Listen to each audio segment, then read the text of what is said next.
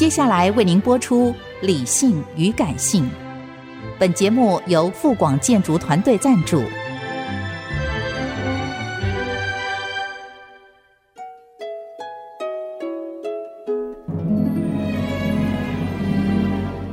理性与感性不是天平的两端，而是一方向另一方渗透、影响，暂时取得上风的过程。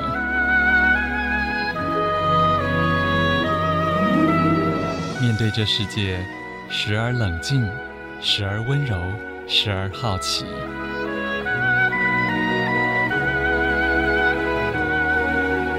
我是陈乐融，陪伴大家一起理性与感性。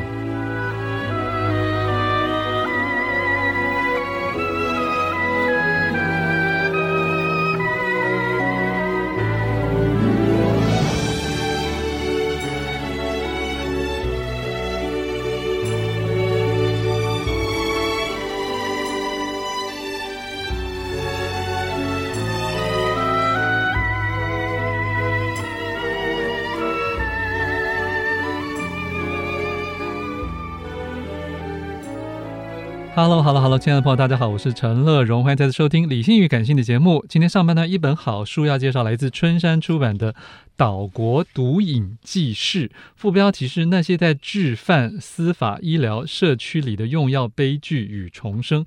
很长的副标题，很沉重的主题，但是是很精彩又很有意义的一本书。欢迎这本书的主编，也是。报道者网站的总编辑李雪莉，雪莉你好，乐荣哥好，各位听众朋友大家好。哦，开头你就说这是六年的剧作，六年花了六年的时间。嗯，你们很多专题都蛮长的。嗯对我们，因为是主要做深度报道和调查报道的非盈利媒体，所以我们还蛮习惯蹲点，还有往返田野的。所以一个专题常常会花比较多的时间去关照。但是毒品这个议题，我们从来没有想过我们会成为一本书，因为它有非常非常多的面向。嗯、那我记得我在二零一七年开始碰触的时候，其实一开始不是要写这样的一本书，是我发现，在很多的在关注青少年议题的时候，发现很多的底层少年，他们就开始做起了鸟仔。或者是小蜜蜂，嗯嗯，那他们就是卖了一包五百块的，可能就是一两公克的安非他命或者是 K 他命，其实它这个利润是很少的。可是你知道，安非他命是在毒品危害防治条例是二级，二级的毒品嘛，哦，所以。他可以判到呃十年以上有期徒刑跟无期徒刑的.所以我就想说，哇，这些很年轻的青少年，他就是铤而走险，那他可能不一定了解刑罚有多严峻，嗯嗯，然后他就觉得我只是在呃帮人家带药，可能也没有那么严重。那我那时候才关注到这个议题，那我就发现说，有很多在脆弱家庭和高风险家庭下的少年，甚至不只是台湾哦，因为我们也到了呃明阳中学，也就是少年矫正学校。在高雄燕巢那边，就发现我们还有这个所谓的大马的青少年，透过飞机然后来台湾以后，他也带了毒品，后来就留在这个高雄的矫正学校里面。嗯、所以这好像不是一个台湾的问题，而是一个亚洲的毒品贩运链。你会看到有一些人在最底层，然后但是你抓就很难抓到那个最最高层上层的人。嗯、所以一开始的起心动念是从这个角度开始。那接下来我们在不同的年份的时候，就会关照到我们其实身边有。不少的用药常人，所以用药的常人其实蛮颠覆我们对于用药者的形象和印象。嗯、对，以前我们对于用药者形象的确，当然也有这样的一群人。譬如说，我曾经在云林采访的时候，就是中午的时候去便利店买了一个午餐，那你就发现有一个人神色匆匆的，他的眼睛放得很大，然后瞳孔就是旁边发黑，你会看到他很像好几天没有睡觉了。他这个就是很典型的，而且全身有点在抖的感觉，觉觉得他在他的瘾是发作了。那那样的一个画面，就是有点像是孟克画作里面那个呐喊，你会觉得他整个人其实是在尖叫的状态。这个是我们传统对于用药者的一个比较 typical 的看法。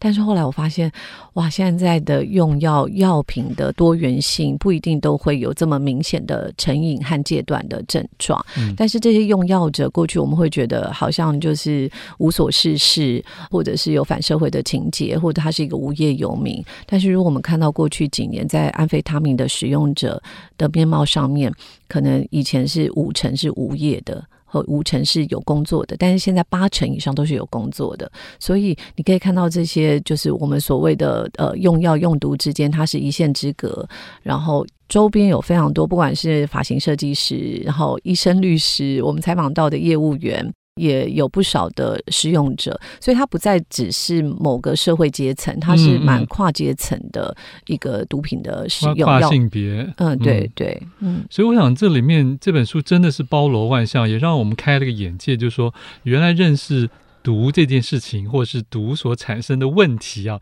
要有这么多的社会架构，才能够清楚的看到。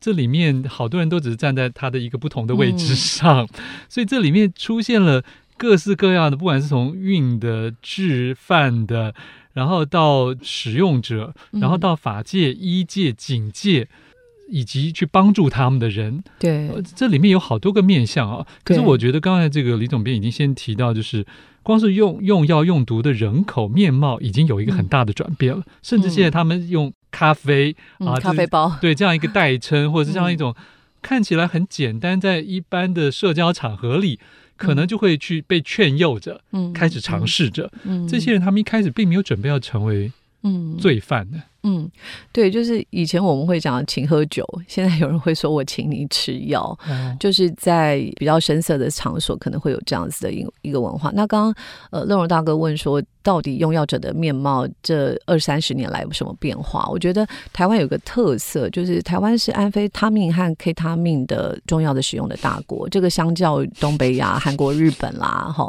还有东南亚，我们这个是比较明显的。因为每一个国家它有自己用药的特色。嗯嗯，譬如说，在美国，可能过去的西皮它会有呃大麻使用的一个文化，对，但是在台湾就比较没有这个现象。可是大麻在这几年、这五年，尤其我们去看数字，二零一九年到二零二二年，嗯、大麻从两百多公斤的查气量增加到一千五百多公斤，所以也增加了七八倍。那他在年轻人使用这个大麻烟油的部分，呃，就是我们讲电子烟油，然后还有就是三四十岁可能可能是白领，他觉得我使用大麻，我只是嗨一下，嗯嗯，但是我不会有明显的成瘾的状态。当然，大麻如果我们仔细来分析，就是它跟其他的酒瘾啦，或者是其他毒品，它也许成瘾的状况没有这么严重。可是呢，我们也发现说，现在你去实验室，因为它萃取的呃能力越来越好了，嗯、所以就有点像是我们在。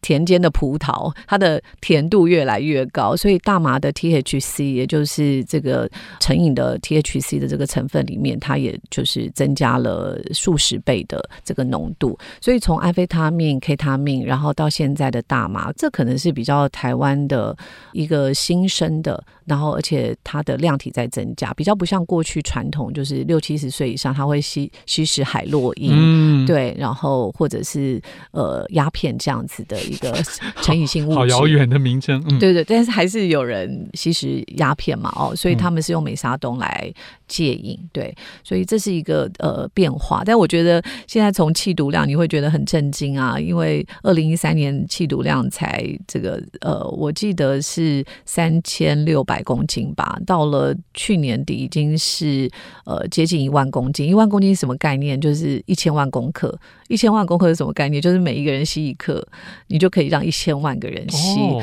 对，但是这个还是减紧的气毒的数量。那实际流入的根本就远多于这个啊。对，对，对，所以全世界可以看到三个路线啦。就是从墨西哥、美洲的话，就墨西哥、哥伦比亚往美国送；那欧洲的话，就是从中东一直往欧洲送；那台湾，我觉得亚洲的话，就是从金三角、缅甸、善邦这边往东南亚、东北亚还有澳洲送。好，第一段结尾我很快讲一下。其实，在书中前面一章节就有提到了，因为中国的打击，就反而制造了其实新兴扶持了新兴的基地，对不对？嗯、这件事对台湾影响也很大。嗯，就是在缅甸善邦那里，他就是有非常多的东南亚的人，也汇集了台湾的人。台湾的人非常厉害，因为又会品毒，又会制毒，又有很多化学的人才，嗯、所以我们制造出来的纯度，安非他命的纯度是非常高的。对，所以台湾应该是在里面也扮演蛮关键的角色。再加上在台湾有很多的渔船嘛，那我们就扮演运输的成分.就是从海上可以看到呃渔渔船，然后就是送到可能就是东北亚或东南亚。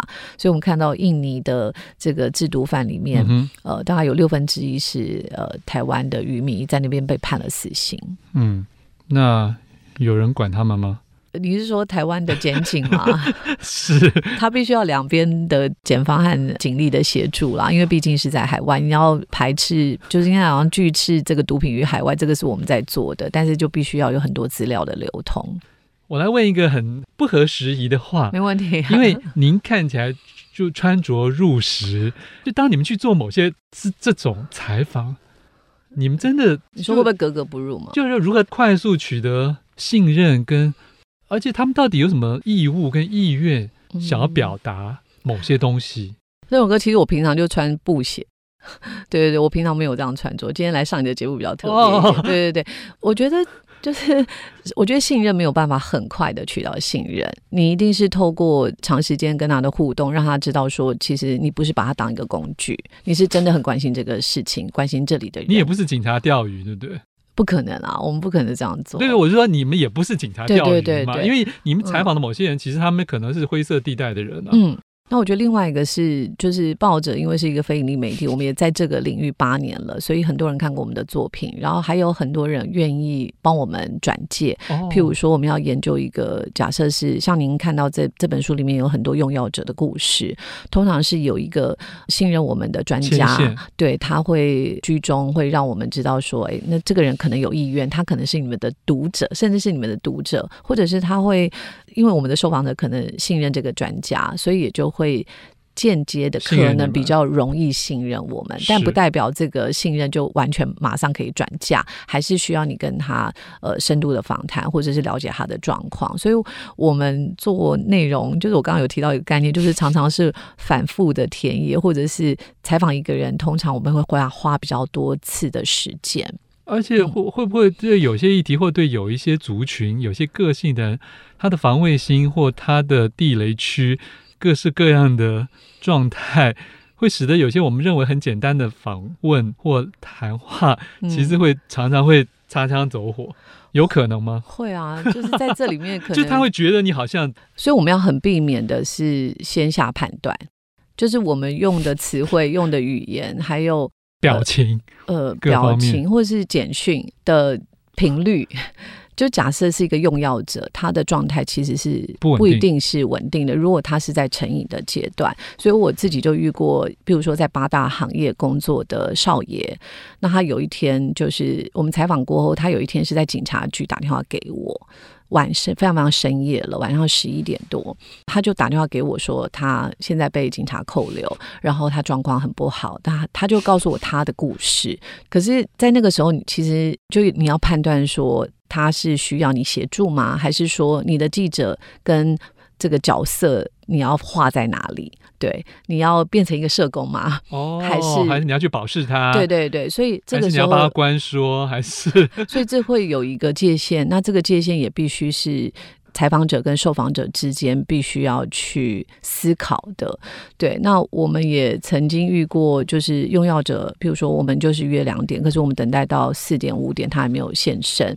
那这个时候，其实你可能也要预留，你你也不能。马上怪他，也不可能怪他，就知道他有他的生命的状态。这个时候就是只能等待。呃，所以我觉得我们跟受访者之间比较多是人跟人之间的人性的互动吧，并.并不是说啊、呃，我先想要把这个议题写完，我就花三个小时就一次性的访谈，那我们就结束了。这个关系不会是这么快的结束。是像我们这里面的受访者，有些甚至是长达六年、七年的关系，嗯，然后所以可以进入到他的家里。哎，我好奇，请问。一下报道者有除了文字之外有影像的，我们有制作吗？我们有声音的 podcast，那影像的制作是就是我们现在还在思考，但是过去我们因为有时候不见得方便嘛，对不对？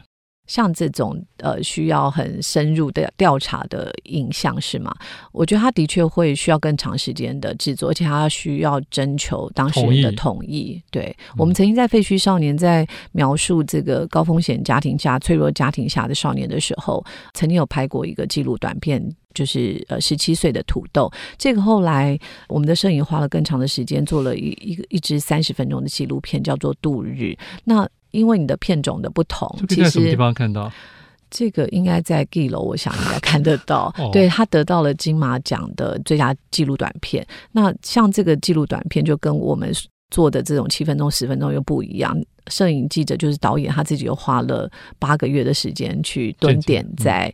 云林土库，所以你随着你的东西越时间越长，呃，就是片长可能越长，你需要蹲点的时间又更越长。所以现在说话什么一云多屏这件事情，其实没有那么容易去变造跟处理嘛。它并不是记者出去一趟就可以同时取得好多种素材，然后接下来你就可以拼凑出不同种的文本。呃、我们很难嘛？我们。可能可以从深度报道转一点到声音，但是我觉得转影像它是一个更大的成本，没错，对，它也是一个完全不同的 know-how。而且其实受访者面对 camera 放在你前面，它就是一个很侵略性的，是一个工具，跟你放一支录音笔或者是你拿一支原子笔，它是完全不一样的。所以要怎么样说服？比如说我现在要采访乐融大哥，我可能不止。就是如果我要放一个镜头在前面，我一定要事前征得你的同意。可是当你在镜头面前，你可能变了一个人，对，你会有更多的警警戒心。所以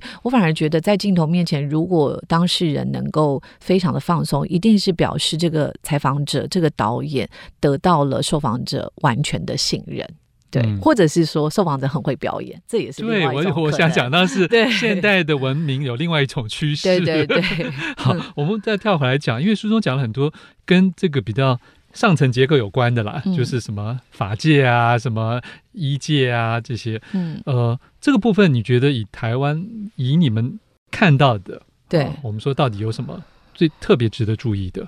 嗯，我觉得现在就这十年，其实十五年的时间，已经开始有一种把这个罪犯转为病犯的概念，就认为说成瘾其实是大脑的一种疾病和病变。就人生在某些很不顺遂的时候，刚刚乐融大哥说，可能是好奇心，或者是呃，就是刚好那个 moment 的你的或同才压力，同才对，有人有人在吸食。那这个状况下，我我自己发现，就是从医界开始是最明显的，就是很多医生知道说，这个就是跟慢。慢性疾病一样，它需要更长时间的，就像我们讲的心脏病和高血压，你是需要慢慢去复原的。是是是，对。所以当有人成瘾了，他要开始戒瘾了，嗯，我们不会说你要一次到位的复原。对。那法界我觉得慢慢也有这样的概念，所以像缓起诉、复命戒瘾治疗，就是说，如果你吸食三四级的毒品，我们觉得你现在呃是可以戒瘾的，我们不会把你送到监狱，因为现在监狱每年四万名受刑人有，其中二分之一呃。呃，几乎就是因为